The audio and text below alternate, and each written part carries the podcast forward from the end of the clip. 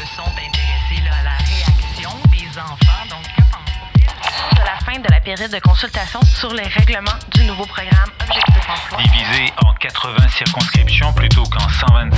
Devant la commission de l'aménagement du territoire de l'Assemblée nationale. du Québec, des régions parfois très oubliées, surtout à l'information de proximité, une information souvent oubliée par les médias.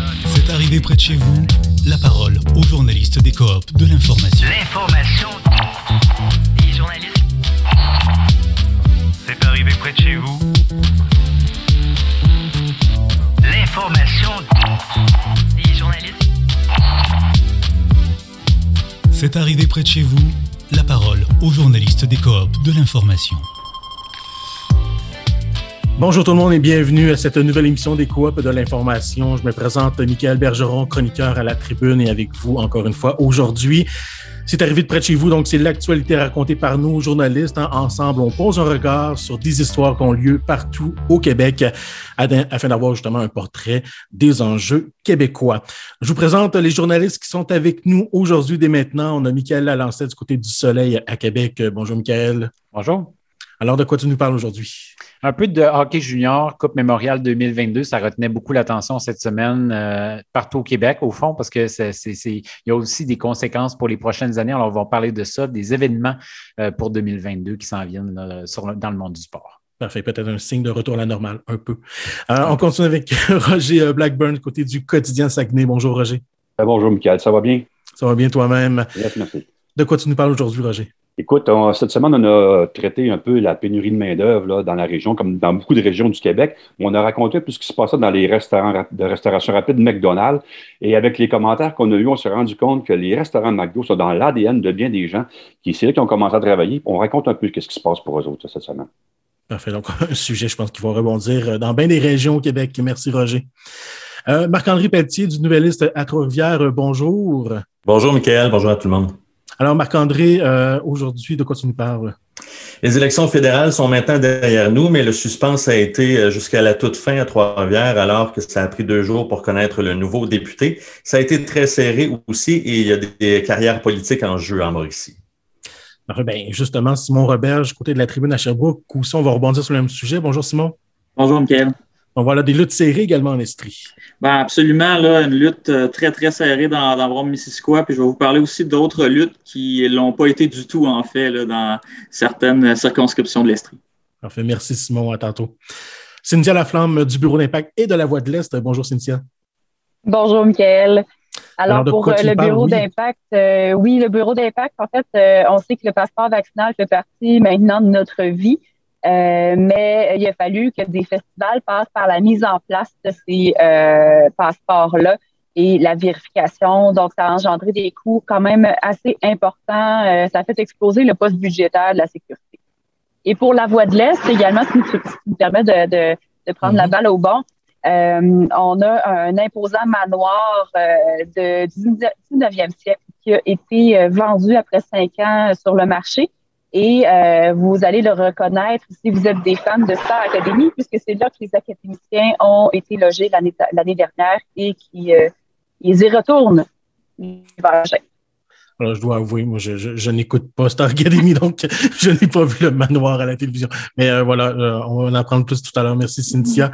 Et euh, Patrick euh, Duquette du droit à Gatineau, Ottawa. Bonjour. Oui, salut Michael. Ben, moi, je vais vous parler d'un d'un drame horrible qui a laissé tout le monde sous le choc à Gatineau, deux fillettes tuées par leur père, puis euh, aussi d'une mystérieuse épidémie de vol de pancartes électorales. Merci, Patrick. On, on- se retrouve euh, tantôt. Alors, merci beaucoup à tout le monde d'être là. Bonne émission. Et on commence dès maintenant. Donc, on va du côté euh, de Saguenay avec euh, Roger Blackburn du quotidien. Rebonjour, Roger. Et bonjour, Michael. Écoute, euh, la, pénurie de main-d'œuvre fait écho un peu partout au Québec, mais ici, au Saguenay-Lac-Saint-Jean, cette semaine, ce sont les propriétaires des restaurants McDonald's qui sont à bout de ressources. Écoute, euh, ils doivent même se tourner vers l'étranger pour combler leur corps les, les postes de, personnel. Alors, le, le manque de personnel force les propriétaires à revoir leurs heures d'ouverture, à fermer leur salle à manger même. Alors que dans le passé, puis pas si, il n'y a pas si longtemps que ça, les ados qui réussissaient à décrocher un emploi chez McDo avaient comme l'impression de gagner à la loterie. On disait, ah, travailler chez McDo, c'est important parce que c'est une bonne école pour le travail. Et puis, on met ça dans notre CV plus tard. Puis bon, ben, Écoute, c'est la place idéale pour apprendre à travailler. Ah oui, il y a quelque chose de, symbolique, le fait que McDo soit touché autant par la pénurie de main-d'œuvre. Oui, puis écoute, les propriétaires, ils disent, ils doivent même, ils ferment leur salle à manger, ils se contentent juste du service au volant, la livraison. On voit même sur les stationnements des McDo dans la région ici, sur l'heure du midi, les gens derrière leur volant dans leur voiture en train de manger leur Big Mac sur leur, stationnement parce que les salles à manger sont fermées. Et il y a les services de livraison aussi avec Skip. Alors, les gens, il y a même, ils engagent même des employés pour répondre spécialement aux commandes de livraison. Alors, ils sont débordés un peu. Et puis, c'est, les, gens, ils disent, avant, ils recevaient des demandes d'emploi à profusion. Le propriétaire de McDonald's à Jonquière, il dit qu'à une certaine époque, il, recevait jusqu'à 500 CV par année pour travailler chez McDo. Il y avait l'embarras du choix, c'était pas compliqué. Mais là, écoute, ils sont, ils sont mal pris. Il faut qu'ils fassent affaire avec des, des, firmes de recrutement pour aller chercher des employés à l'étranger. Et là, écoute, ils sont en démarche depuis quelques mois. Ils vont, ils vont avoir, écoute, rentrer des gens qui vont arriver de l'extérieur. C'est quand même assez étonnant qu'on voit ça chez McDo. Hum. Mais là, c'est quand même cette. Euh, comment dire, cette solution-là, elle, se découle sur plusieurs mois. C'est parfois long d'accueillir de, les travailleurs étrangers, que ce soit la, la paperasse, les, les, les, accueillir, etc. Donc, euh, j'imagine justement ça, ça a un impact dès maintenant là, pour, euh, pour tous ces restaurateurs-là. Écoute, ils sont, les gens, les propriétaires des McDo sont conscients du manque de main-d'œuvre qui touche tout le secteur de la restauration. Même ici à Chicoutimi, sur la rue Racine, les restaurateurs se sont entendus entre eux pour fermer une semaine chacun leur tour en alternance pour permettre aux employés de respirer un peu, puis de quand même de garder une offre de restauration pour les gens. Ils disent, écoute, même les, propriétaires de McDo, ils disent que la situation était déjà difficile avant la pandémie, mais là, ils savent pas si c'est... Écoute, il y a plusieurs employés qui ont quitté leur emploi, qui ne sont pas revenus. Est-ce que c'est à cause des prestations canadiennes de relance économique que les gens restent chez eux? Euh, on, a différentes, euh, on, on, évoque différentes raisons pour ça. Mais en fait, il y a même des chiffres de Statistique Canada qui disent que euh, ils montrent que la proportion des, des, personnes âgées de 20 et 64 ans a augmenté de 8% au pays contre 42,3% pour celles des 65 ans et plus. Alors, la population vieillissante, euh, les emplois à temps plein, c'est plus, euh, plus difficile à combler. Il y a beaucoup de jeunes qui allaient chez McDo, euh, qui allaient à l'école en même temps, donc travailler un chiffre de soir ou un chiffre de fin de semaine. Mais là, ce qui manque, c'est vraiment des employés à temps plein. Et puis, écoute, les restaurateurs se tournent même, Jean-Daniel Bédard, qui est propriétaire du restaurant McDo à Chicoutimi, se tourne même vers les jeunes de 14 ans pour travailler chez eux. Avant, il n'engageait jamais personne en bas de 15 ans. Sauf que là, il engage des gens de 14 ans et même 13 ans. En fait, il, raconte que quand des fois, ce sont les enfants de leurs amis, on, connaît tous, bon, souvent, le, gérant du McDo, c'est un voisin, c'est un ami, c'est un proche, puis euh, la famille se connaissent bien. Alors, ils font travailler leurs enfants de 13 ou 14 ans chez McDo pour combler les postes. Alors, vraiment, là, ils sont aux prises avec ça. Puis, euh, écoute, ça va sûrement remettre en question les heures d'ouverture, les heures de fermeture. Moi, je me rappelle, j'ai connu à l'époque le fameux débat sur l'ouverture des commerces le dimanche. Hein. Mhm. Alors que là, on revient peut-être à ça. Est-ce que les, commerces vont fermer le dimanche? Ils vont fermer la nuit? Euh, ça va sûrement remettre en question les horaires de travail. Et puis peut-être que ça va donner, faire respirer un peu le monde. Là, que, un des restaurants ouverts 24 sur 24, puis les, dépanneurs, puis les épiceries ouverts 24 sur 24, ça va peut-être ramener tout ça un peu là, dans la, je pense que ça, au niveau social, ça va faire peut-être des changements. Effectivement, non, mais je pense qu'il y a une réflexion qui n'aura pas le choix. Puis on le voit déjà hein, depuis la pandémie, euh, certains 24 heures ne sont jamais revenus encore 24 euh, heures et peut-être que ça va rester euh, comme ça. Mais donc, j'imagine un dossier à suivre du côté du Saguenay. Donc, un autre, un autre aspect de la pénurie de main-d'œuvre. Roger Blackburn, merci. Merci. C'est arrivé près de chez vous. La parole aux journalistes des coops de l'information. Alors maintenant, dans l'ouest de la province avec Patrick Duquette du droit à Gatineau, Ottawa. Bonjour Patrick. Oui, bonjour Michael. Alors, euh, ben, on commence avec une histoire euh, sensible, donc euh, un double meurtre du côté de Gatineau, Ottawa. ça doit, ça doit quand même choquer la, région. Oui, ben c'est un, un, drame horrible qui laisse pour l'instant plus de questions que de réponses. En fait, c'est un père qui a tué ses deux fillettes de 3 et 5 ans avant de s'enlever la vie. Puis, euh, ce qu'on en sait beaucoup jusqu'à maintenant, c'est plus d'après les témoignages recueillis auprès des voisins, entre autres que c'est un drame qui survient après une rupture amoureuse, qu'il y aurait même eu une intervention policière sur les lieux euh, au domicile, en fait, du père un mois avant le drame, que la mère se serait réfugiée chez des voisins, qu'une voisine aurait même gardé les deux enfants pour la nuit. Bref, on n'en sait pas beaucoup plus sur le pourquoi du drame, qui est souvent euh, la question la plus importante ça nous laisse toujours un peu sans voix, comme toujours. On se demande par quel chemin euh, tortueux un père peut en venir à tuer ses propres enfants, peut-être pour se venger de son ex. Tout ça, ça arrivait le jour même où la DPJ de l'Outaouais dressait son propre bilan. je pense que ça s'est fait partout un peu au Québec, au Québec, mais pour dire que le manque de ressources se fait sentir. Puis dans le cas du double meurtre, on ne sait pas s'il y avait eu des signalements ou des signes avant-coureurs. La police ne divulgue pas ces informations-là. D'ailleurs, l'enquête policière est à toute fin bouclée. Eux sont allés sur les lieux, puis c'est clair. Alors, j'espère qu'on n'en restera pas là parce que cette affaire-là, dans le fond, c'est l'équivalent de l'affaire Guy Turcotte, mais à Gatineau. À la mhm. différence que Turcotte, lui, a survécu au meurtre de ses enfants. Donc, il y a eu un procès, il y a eu débat public. On essaie de comprendre ce qui s'était passé. Si on avait échappé quelque chose en chemin, s'il y avait des choses à faire pour éviter ce genre de drame-là. Mais quand le meurtrier est décédé comme à Gatineau, ben, ça veut dire qu'il n'y aura pas de procès. C'est plus difficile, en tout cas, d'avoir le fond d'histoire. On dépend un peu de la bonne volonté des pouvoirs publics dans un cas comme ça. Qu'au moins à Gatineau, il va y avoir une enquête du coroner, mais ça va être à sa discrétion de, décider s'il a fait des recommandations ou s'il y a un rapport. Mais j'espère, moi, qu'on va divulguer, en temps et lieu suffisamment d'infos sur la place publique, pas par curiosité morbide, pas parce qu'on avoir des détails, euh, etc., mais pour débattre comme société si on aurait pu mieux prévenir un tel drame. Je pense que c'est la moindre des choses qu'on doit aux deux fillettes décédées, puis à leur mère, qui doit vivre des heures épouvantables. Effectivement, puis oui, c'est faut, j'allais dire en profiter, en tout cas, il faut faire ce débat euh, à la fois euh, bon, pour tout le soutien en santé mentale, mais également toute la façon dont on, je pense qu'on façonne nos relations interpersonnelles aussi, là, ça, ça rentre là-dedans. Donc, euh, effectivement, il faut, faut pas laisser passer ce genre de drame-là et ne pas faire le débat. Au contraire, espérons que ça ouvre un débat pour éviter les prochains drames comme ça. Euh, bon, euh, Patrick, tu veux nous amener aussi sur un autre sujet un peu plus léger, donc des vols de pancartes du côté de Gatineau-Ottawa?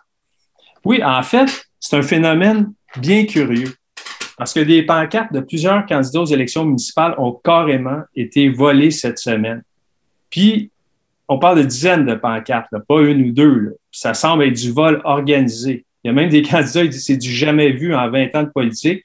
Tu vois souvent du vandalisme, des graffitis, des choses comme ça, mais des vols en série. C'est, des affiches retirées avec des exactos. Il faut des outils pour tirer des grosses affiches. C'est, pas simple. On ignore, on ignore encore ce qui s'est passé. On n'a pas trouvé les voleurs. Il y a des caméras de sécurité qui ont repéré des camions qui s'arrêtaient proche des pancartes et qui, qui les enlevaient. Euh, alors, est-ce que c'est parce qu'il y a des gens qui en ont marre de voir des affiches après l'élection fédérale? Je ne sais pas. Mais ça a lancé tout un débat, parce que pour certains, les affiches, ben, c'est de la pollution visuelle, ça, a plus sa raison d'être, c'est pas très environnemental non plus. Mais il reste que pour les candidats au poste de conseiller, c'est souvent le seul moyen de se faire connaître. Hein. Ils ne sont pas aussi euh, connus ou populaires que le maire ou qu'un candidat à la mairie. Puis on dira ce qu'on voudra, mais l'image, le marketing, ça joue encore beaucoup dans une campagne électorale, même si on aimerait ça se concentre plus sur les enjeux. Euh, alors, pour terminer, en attendant, il y a des candidats qui ont mis un haut-là sur la pose de pancarte en attendant que l'affaire soit, soit mise au clair. Moi, j'imagine que les personnes qui ont vu leur pancarte voler auraient préféré le, fameux euh, avoir une moustache dessinée que se faire voler la pancarte au complet. Hein. Ben, puis c'est parce qu'il ne faut pas oublier que leurs dépenses électorales sont limitées. Mm-hmm. Puis que ça prend des bénévoles qui venaient toutes les installer. Ça prend des heures et des heures. Ben là, tout est à recommencer. Alors, c'est un peu décourageant. oui, effectivement. Euh, je me mets dans la peau des, candidats et candidates. Euh, effectivement, c'est un peu décourageant. Merci beaucoup, euh, Patrick. Merci. L'information des journalistes. La parole aux journalistes des coops de l'information. Je me tourne vers Cynthia Laflamme du Bureau d'impact. Bonjour, Cynthia. Bonjour, Michael. Alors aujourd'hui, euh, ben, on va parler ensemble du passeport vaccinal. On sait, ça a été annoncé au mois d'août. Il y a eu des périodes de tests. Bon, en septembre, c'est maintenant obligatoire. Et, dans tout ce calendrier qui a quand même été assez rapide, disons-le, euh, ben, il y a des festivals, entre autres dans, l'ouest de la province, qui, eux, leur programmation commençait justement dans tout ça, euh, dans cette mise en place du passeport. Alors, Cynthia, ben, comment les, festivals ont pu gérer ce casse-tête, puis aussi comment les, festivaliers, eux, ont, ont, vécu, comment ils ont réagi devant ce, cette nouvelle obligation? Ben, en fait, les festivals ont dû euh, faire rouler leur, leur cerveau et leur boîte à outils pour essayer de trouver des solutions euh, qui allaient être simples et efficaces surtout. Euh, parce que déjà, la pandémie amenait une un certain casse-tête dans l'organisation. au fil des années, au fil des mois, on pouvait avoir un peu plus de, de festivaliers, mais là, on ajoute aussi le passeport vaccinal donc, par exemple, au Festival des Montgolfières de Gatineau, on a acheté, on a loué des, des chapiteaux, on a loué des clôtures, on a engagé des agents de sécurité en grand nombre, 24 pour être exact, pour l'entrée. Euh, qui était sous les chapiteaux pour scanner les euh, passeports vaccinaux, vérifier la preuve d'identité et euh, vérifier le billet aussi. Donc, c'est une triple vérification. donc, c'est, ça a été une grosse, un gros casse-tête pour eux. Ça a coûté à peu près entre 75 et 100 000 dollars de plus dans leur budget de sécurité qui tourne autour de 30 000 dollars généralement. Au Festival de musique émergente à Rouen-Noranda, tous les deux là, avec le FMG, euh, ils étaient les premiers à faire appliquer le, passeport vaccinal. Euh, au euh, SME, on a utilisé un système de bracelet avec une seule vérification parce que eux, il y a plusieurs sites de spectacles. Donc, on voulait pas vérifier à chaque site ces trois items-là. Donc, les festivaliers se rendaient à un endroit précis, faisaient vérifier leur passeport, leur carte d'identité, leur billet et ils recevaient en échange un bracelet. Donc, dès qu'ils allaient voir un spectacle, ils montraient le leur bracelet, ils savaient que euh, ça avait été vérifié. Euh, et au Festival d'humour d'Alma, ben, eux, ils ont opté pour une seule file avec euh, pas beaucoup de personnel, puis ça a fait ça a fait une première soirée ratée. Ils ont dû retarder les spectacles d'humour de la première soirée là, parce que au moment où ils devaient commencer, la file était interminable dans la rue. Là. Donc, ils ont dû euh, rectifier le tir euh, euh, pour les soirées suivantes. Et les, oui, les festivaliers, eux, vous me demandiez comment ils ont réagi. C'est, en général, ils étaient heureux d'être là parce que pour plusieurs, c'était la première sortie dans un lieu public, la, les premiers spectacles qu'ils allaient voir depuis mars 2020. Et j'ai récemment vu un spectacle, là, puis ça fait vraiment du bien donc, je peux comprendre qu'ils étaient émus. Certains étaient même euh, tellement excités qu'ils sont allés chercher leur deuxième dose à temps pour que leur passeport vaccinal soit, euh, soit correct pour le début du festival. Oui, je les comprends. Moi aussi, j'ai vu mon premier spectacle depuis le début de la pandémie au mois d'août, puis j'étais bien ému de, revoir, de revivre euh, ça. Euh, bon, on, le voit, ça a été un bon casse-tête. Euh, est-ce qu'on est qu'on semble apercevoir que ça a eu un impact sur le nombre de festivaliers? Est-ce que ça a permis d'avoir plus de gens qui ont pu profiter des festivals? Ben, en fait, il y a eu quelques remboursements de gens qui ne voulaient pas avoir le passeport. Par contre, ce que les festivals auraient aimé, c'est qu'en contrepartie, avec le passeport vaccinal, il aurait aimé qu'on puisse avoir plus de monde. Donc, les festivals étaient limités à 15 000 personnes avec euh, un surveillant par euh, groupe de 125 avec des, des gens d'enclos de 500 spectateurs. Donc, euh, le REMI, qui est le, regroupement des événements majeurs internationaux qui regroupe la, la, plupart des grands événements au Québec, là, comme le FME puis FMG, Festival Saint-Tite de, de Festival Western de Saint-Tite aussi, eux, ils auraient aimé là, que le gouvernement ouvre les vannes et permette d'avoir euh, un nombre quasiment illimité là, de spectateurs là, avec le masque, avec euh, euh toutes les autres euh, les autres mesures là, qui étaient imposées par Québec. On aurait aimé aussi avoir un peu d'aide financière là, parce que c'est pas le festival qui décide d'agir comme ça, c'est quelque chose qui est imposé par Québec.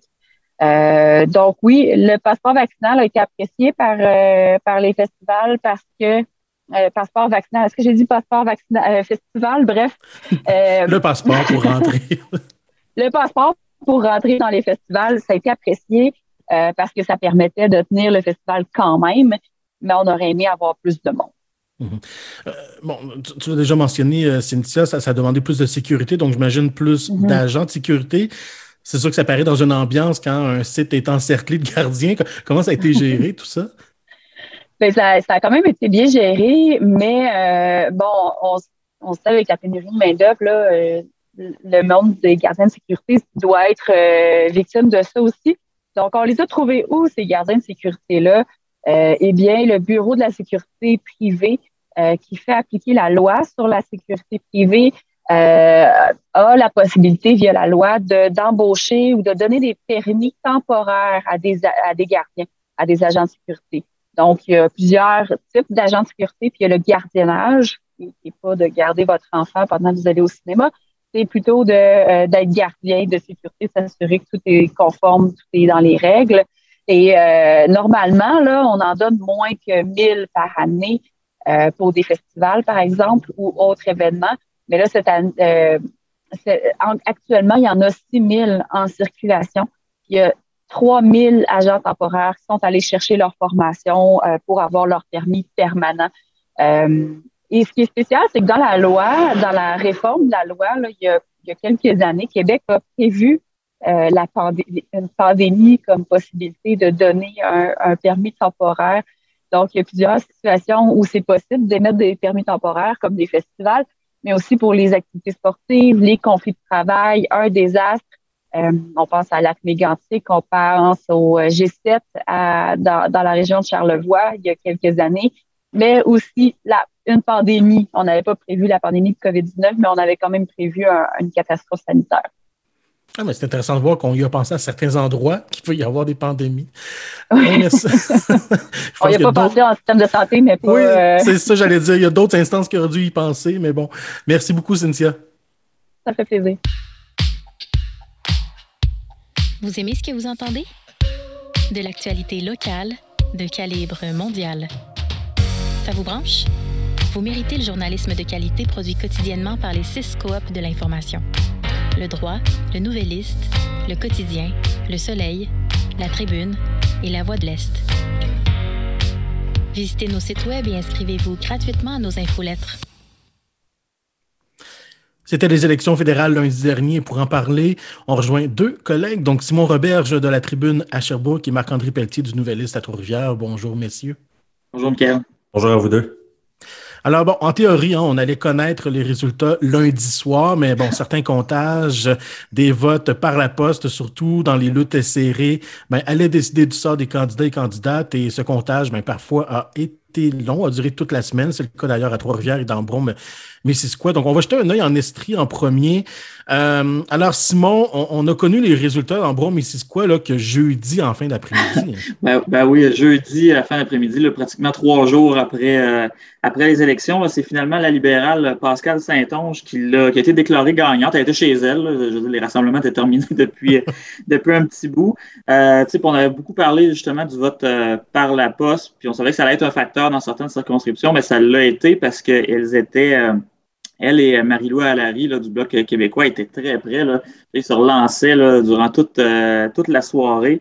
Euh, puis là, bon, avec le vote par, par la poste, ils ont terminé à 186 votes euh, d'écart en faveur de la, libérale. 186 votes, mais c'est sur un total de 61 000 votes. Donc, je, vous laisse voir à quel point c'est serré. C'est 34,9% puis 34,6 du, euh, du vote. Donc, extrêmement serré. Puis, pour terminer sur ce point-là, j'aimerais mentionner que le, on entend souvent que bon, euh, notre vote ne fera pas une différence, euh, que ça ne sert à rien d'aller voter. Le taux de participation était 65% dans cette circonscription-là. Ça veut dire qu'il y a 33 000 personnes qui n'ont pas voté.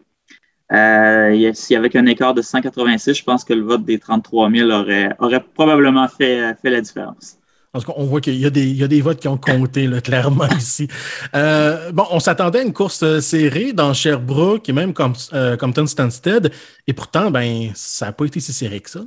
Ben, absolument. on, était, on était prêts, les salles de nouvelles, à veiller jusqu'à 2-3 heures, mais finalement, à 11 h 11 h 15 tout est terminé. Là. On attendait Ansa Faidar du Bloc québécois dans Sherbrooke. On attendait Marika Lalim, le NPD aussi, mais finalement, c'est Elisabeth Brière là, qui est un peu là, un peu euh, sous le radar qui est arrivé puis a une victoire assez, assez convaincante pour un deuxième mandat.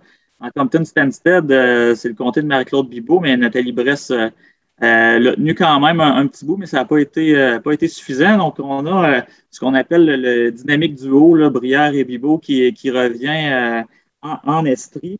bon, mais là, ce qui est à suivre, en fait, dans, dans cette histoire-là, c'est quel rôle elles vont jouer.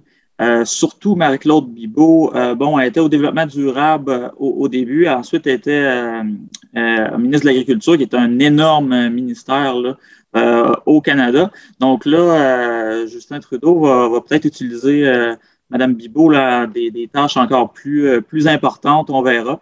Euh, Elisabeth Brière aussi, là, avec un deuxième mandat qui pourrait se voir confier des, des tâches un peu plus, un peu plus importantes. Donc, peut-être que les, deux représentantes de, Sherbrooke et Compton Stanstead auraient euh, des, des, tâches supplémentaires à la Chambre des communes. Oui, d'autant plus que certains ministres n'ont pas été réélus dans d'autres circonscriptions. Et euh, bon, finalement, euh, une autre partie de l'Estrie, elle, c'est plutôt un rouleau compresseur conservateur qui est passé là euh, avec des, solides avances. Là. Ah ben c'est en fait, on aurait pu élire Luc Berthold dans Mégantic l'érable après une boîte de scrutin. Je pense qu'il y avait comme 200 votes d'avance après une boîte de scrutin. A terminé avec 16 800 votes d'avance. Ça n'a jamais été proche. A été le premier député confirmé élu au Québec. Euh, bon, c'est même pas proche, mais ça témoigne de, de, de, la force de ses candidats, de, de sa candidature dans, dans la circonscription. Euh, il est allé ramasser près de, près de 60% des votes, imaginez-vous. Donc, euh, c'est vraiment un, un, rouleau compresseur, un rat marée. Puis c'est aussi le cas pour Alain Reyes, là, qui est également très apprécié dans Richemont, Arthabasca. Donc, c'est les deux, un peu des, des, châteaux forts conservateurs, si on peut dire, en, Estrie, puis peut-être les, les, les, bons châteaux forts au Québec euh, aussi. Alain Reyes, qui a terminé avec 14 000 voix d'avance sur euh, le plus proche, donc c'est même pas euh, serré. On en, on a parlé un petit peu, mais ces deux candidats-là, c'est se présenter indépendants, mal sûr qu'il y aurait des chances dans, dans, ces comtés-là. Non, non, effectivement, je pense qu'il y a bien des gens qui envient ces résultats-là. Merci beaucoup, Simon. Donc, on va maintenant ben, poursuivre le sujet des élections avec euh, Marc-André à Trois-Rivières. Là aussi, la lutte a été serrée. Finalement, ben, à la fin du suspense, c'est le Bloc qui va continuer de représenter la circonscription. Oui, absolument. Ça s'est décidé par 93 voix, imaginez. On a su ça euh, mercredi après-midi et euh, c'est drôle parce qu'effectivement, le Bloc continue le mandat qui avait été amorcé par Louise Charbonneau euh, après deux ans. Euh, elle qui avait déjà annoncé qu'elle ne se représenterait pas. Et c'est un candidat qui avait été en quelque sorte parachuté favori des François Blanchette, le chef du Bloc, euh, René Villemur, l'éthicien, qui a été envoyé dans Trois-Rivières, qui finalement l'a emporté sur l'ancien maire de Trois-Rivières, Yves Lévesque. si je vous donne le pourcentage, ça revient quand même à 28,5 versus 28,4% ça vous donne une idée, euh, au-delà du 93 euh, voix. Et évidemment, l'une des, questions qui demeurent en ce moment, c'est est-ce qu'il y aura recomptage? c'est un élément qui euh, va devoir être analysé par le Parti conservateur. Je sais que dans le comté, il y a 59 000 électeurs. Donc, théoriquement, ça prend 59 voix de différence pour aller en recomptage mais euh, sûrement les stratèges du Parti conservateur qui travaillent très fort pour trouver une façon d'aller de l'avant avec cette mesure-là. Ça représente 17 120 voix pour René Villemur et 17 euh, 027 pour Yves Lévesque, le conservateur. Et normalement, dans Trois-Rivières, quand on a 17 000 voix, on est pas mal certain de l'emporter. La grande différence avec 2019, c'est que cette fois-là, la bataille était à deux majoritairement et à trois par moment avec le libéral Martin Franqueur qui a terminé quelques 500 voix derrière le premier. Alors, ça montre quand même que la lutte était chaude. Mais euh, en 2019, il y avait eu le, député néo-démocrate Robert Aubin, qui était le député sortant, qui euh, était aussi de la lutte parmi les autres euh, trois grands partis. Donc, ça avait créé une situation assez différente. Mais quand même, ça n'a pas été des heures très, très faciles pour René Villemur, qui le confiait hier. Il disait non seulement je ne m'attendais pas à ce genre de, campagne-là où ça s'est déroulé très vite, on a dû faire le, maximum en peu de temps, mais en plus, lui, il est arrivé dans un contexte où ça brassait quand même pas mal dans l'exécutif du Bloc québécois de Trois-Rivières, qui l'avait très mal pris de voir que le candidat que lui voulait suggérer n'était pas retenu et que le chef avait décidé de placer euh, l'un de ses candidats à la place. Alors, ça avait donné le ton de ce côté-là quand même. Oui, une chose que le Bloc québécois a fait à quelques endroits. On l'a vu aussi à, Sherbrooke avec Ansa Haïdar qui euh, euh, voilà, était un peu euh, imposé face bon, au candidat habituel dans Sherbrooke pour le Bloc québécois. bon, c'était une course à trois. C'était ça, je trouve particulier quand même à Trois-Rivières, c'est que même le troisième étant dans la lutte, là, Martin Franca n'était pas très loin en arrière. Donc, ça a dû marquer la campagne, ça aussi. Hein. Oui, et ça a donné une campagne assez particulière parce que, outre René Villemur, qui bon, avait un chalet dans la région, vous savez, c'est une question qu'on pose toujours. Avez-vous un pied à terre dans la région? Euh, il avait un chalet dans la région à peu près une trentaine de minutes de Trois-Rivières. Les deux autres candidats, soit Yves Lévesque et Martin Francoeur, l'ancien éditorialiste du Nouvelliste, ben, euh, c'était deux hommes qui ne s'appréciaient pas nécessairement beaucoup du temps euh, où les deux se côtoyaient dans l'univers médiatique et sur la sphère municipale. Alors, on s'attendait à ce qu'ils croisent le fer assez durement à certains moments, ce qui est arrivé dans certains débats.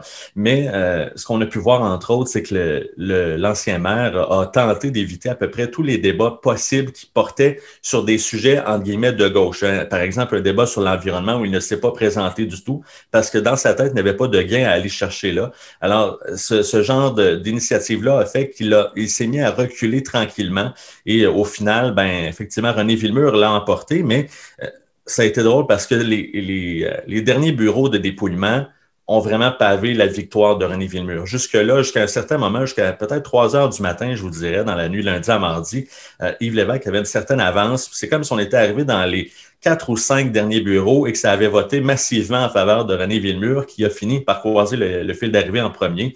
Euh, mais dans tous les cas, c'est certainement une, une élection que aucun d'entre eux n'oubliera. Maintenant, la question, euh, c'est de savoir ce qui va arriver de l'avenir de, l'ancien maire Lévesque, parce que chez nous, c'est un candidat euh, important qui s'était présenté aussi en 2019 et qui avait terminé troisième à ce moment-là. Là, il a terminé deuxième, euh, très proche quand même du premier. Il reste que c'est un gars qui s'est retiré de la mairie de Trois-Rivières en 2019, a perdu les élections fédérales deux fois. Maintenant, on commence à se dire dans la région, bon, est-ce qu'il y a une prochaine étape pour lui où ça, sonne finalement l'heure de la retraite politique. Alors, ce sera à suivre dans les prochaines semaines. Oui, et puis surtout, bon, Yves Lévesque aussi est un personnage euh, qui, qui, comment dire, suscite des émotions vives. On l'aime ou on ne l'aime pas, je veux dire ça comme ça. Donc, ça va sûrement influencer euh, sa suite également de son côté. Exactement, oui, c'est ça. On l'aime ou on l'aime pas, c'est un gars qui laisse personne indifférent, peu importe le palier politique auquel il se présente. Merci beaucoup, Marc-André. Merci. C'est arrivé près de chez vous? La parole aux journalistes de la coopérative de l'information. Alors, ben, d'une certaine manière, d'une colline parlementaire à une autre, on va aller à Québec. Euh, Michael Lalancette euh, du côté du Soleil. Bonjour, Michael. Bonjour. Alors, euh, ben, les, remparts ont raté leur chance d'obtenir la Coupe Mémorial qui en juin 2022, hein, qui est quand même un des tournois majeurs de hockey, donc qui réunit les, les meilleures équipes du hockey junior euh, du Canada. Euh, alors, Michael, ben, moi, j'ai grandi à Québec et donc euh, je connais la qualité quand même des installations du centre Vidéotron. C'est surprenant quand même comme, comme décision. Oui, c'est quand même une décision un peu audacieuse de la part de la Ligue canadienne de hockey parce que pour faire un résumé aux gens qui peut-être suivent moins un peu les activités du hockey junior au Québec, la Coupe Mémorial, ça réunit les quatre meilleures équipes de hockey junior au Canada et c'est un événement quand même majeur qui a été annulé dans les deux dernières années. Alors, ça n'a pas eu lieu en 2020, ça n'a pas eu lieu en 2021. Alors là, c'est comme la renaissance, le retour du hockey junior en juin 2022. Il y avait deux villes en lice, les Remparts de Québec, qui ont obtenu déjà le tournoi en 2003. Il avait eu aussi en 2015, mais c'était au Colisée Pepsi, juste à côté du centre Vidéotron. Depuis ce temps-là, c'est un amphithéâtre qui est à la fine pointe de la technologie. Euh, on a vu ce qui s'est passé aussi avec la place Jean Béliveau. C'est une superbe place publique avec un, le grand marché de Québec. Euh, on rêvait euh, chez les remparts de Québec de tenir cet événement-là dans un centre Vidéotron pour relancer le hockey junior canadien en juin 2022 avec Québec, qui est quand même une plaque importante du tourisme euh, canadien.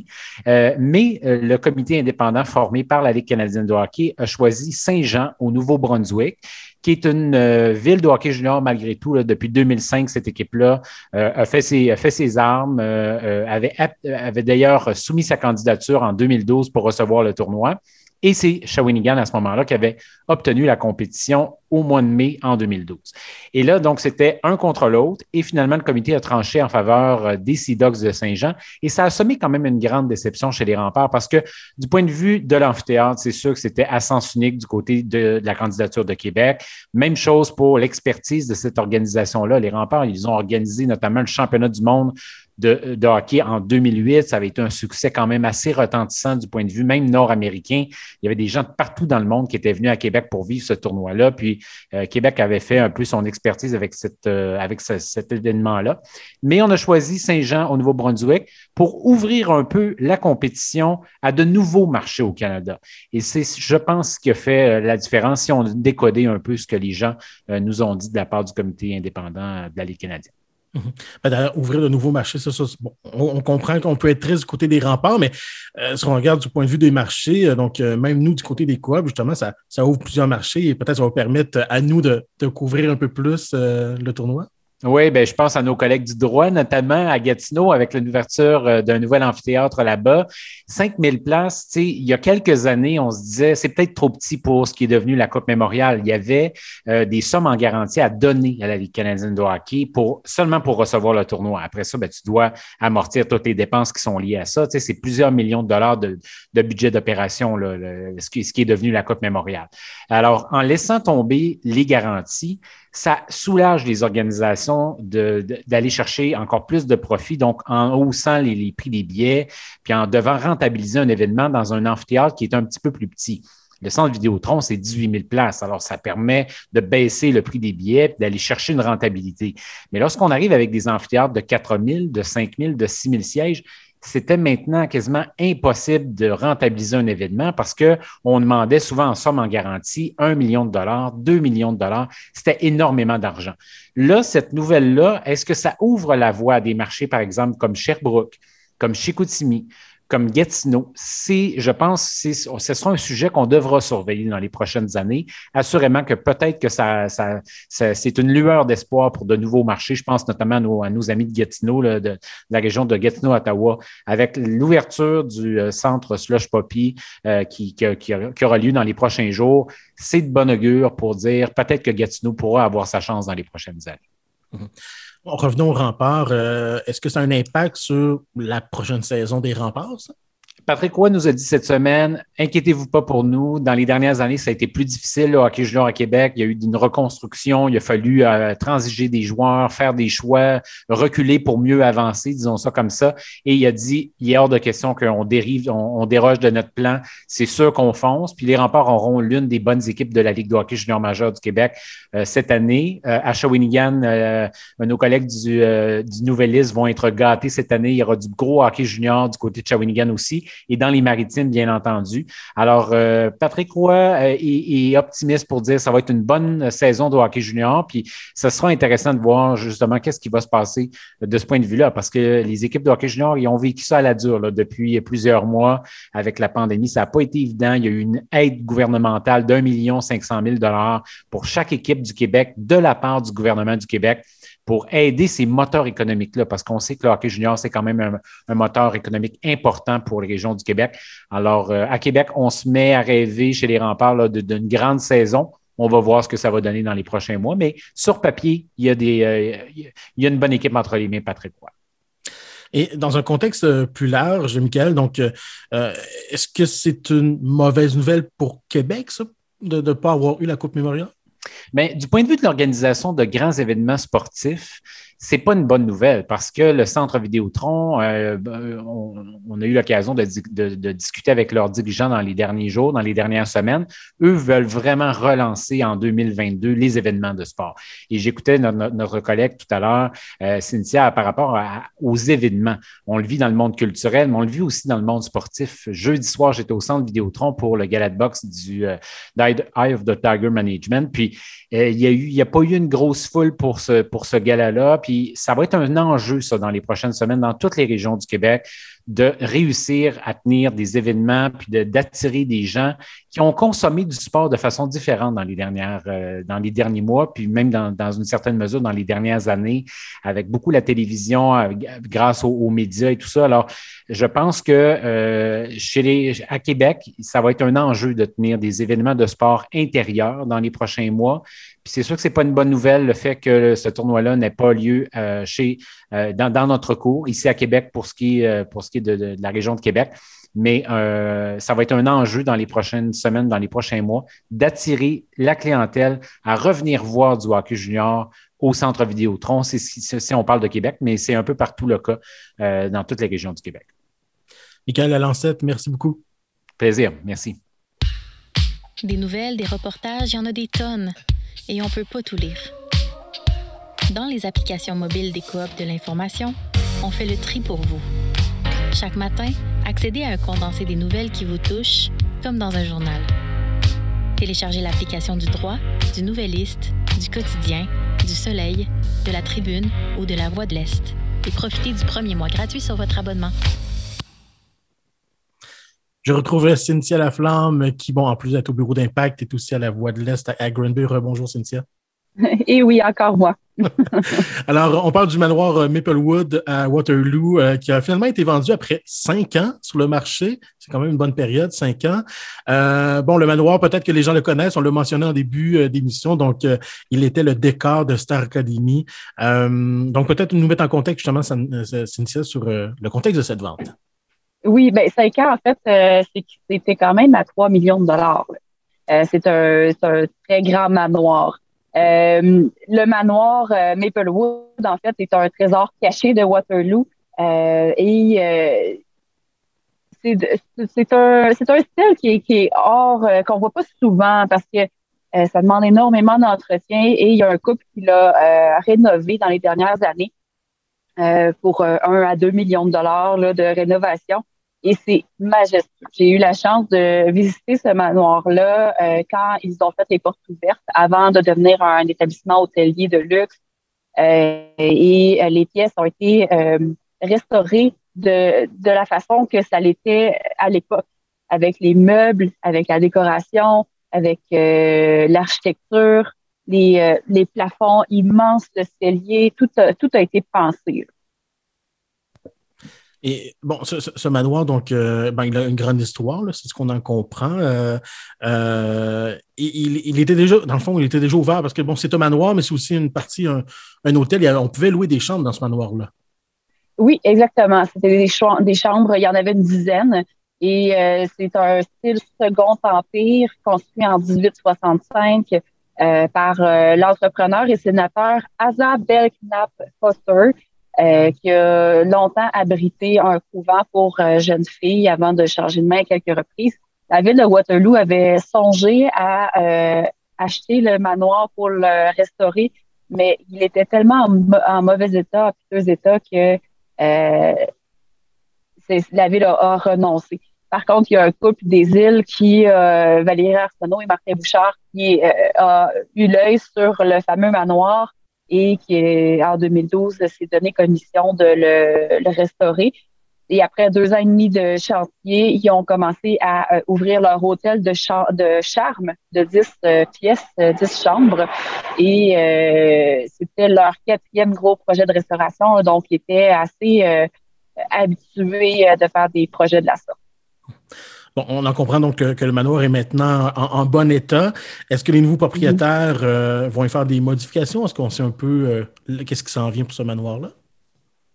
Euh, oui, en fait, le couple Poisson l'Espérance, là, c'est pas leur premier, premier projet non plus. par contre, il n'y a pas grand-chose à faire là, pour la restauration. Ils vont restaurer l'écurie. Ils vont aménager à peu près quatre nouvelles chambres ils vont regarder la vocation hôtelière du manoir. Et euh, c'est leur deuxième manoir d'ailleurs qui, euh, qui est à louer. Euh, ils, ont, ils ont acheté un manoir à, dans le coin de Sainte-Agathe pour le restaurer et récemment, ils en ont fait l'ouverture. Bon, mais ça doit, j'imagine, soulager quand même la, région de Waterloo de voir que ce manoir-là donc, est acquis, donc ne sera pas abandonné mm-hmm. ou donc va être développé. c'est clairement un plus pour la région. Hein. Oui, effectivement. Puis euh, les euh, Waterloo vont être euh, très heureux d'apprendre aussi que Star Academy revient dans les lieux l'hiver prochain avec les académiciens. c'était c'était à vendre depuis quand même cinq ans, comme on l'a dit, c'est un coût important à faire. Là. en février, le prix avait descendu un peu, il était à 2,7 millions. On ne sait pas combien le couple a payé pour faire l'acquisition. Euh, mais euh, ça va rester dans le patrimoine de Waterloo, ça va rester ouvert euh, par la location. Là. Bien sûr, c'est pas n'importe qui qui peut aller visiter, là, c'est pas un musée, mais on pourra revoir la majestuosité des pièces de, et de l'architecture extérieure, du magnifique terrain de l'écurie, tout ça, dans la prochaine saison de Star Academy voilà, on va pouvoir faire euh, zioter à la télévision à l'intérieur de ce manoir-là. Cynthia Laflamme, merci. Un plaisir. L'information des journalistes. La parole aux journalistes des coops de l'information. Ben voilà, en fait, comment euh, se termine cette émission de cette semaine. J'espère que vous avez apprécié le menu d'aujourd'hui. Merci à toute l'équipe de l'organisation et euh, ben, derrière l'enregistrement également de l'émission. Merci surtout à, tous ceux et celles qui étaient là aujourd'hui. Alors, Simon Roberge, Patrick Duquette, Roger Blackburn, Michael Lalancette, Marc-André Pelletier, Cynthia Laflamme. Merci d'avoir été là aujourd'hui. Mon nom est Michael Bergeron. Je vous souhaite une bonne fin de journée. On se retrouve donc pour une nouvelle émission la semaine prochaine. Au nom de toute l'équipe, merci et à bientôt.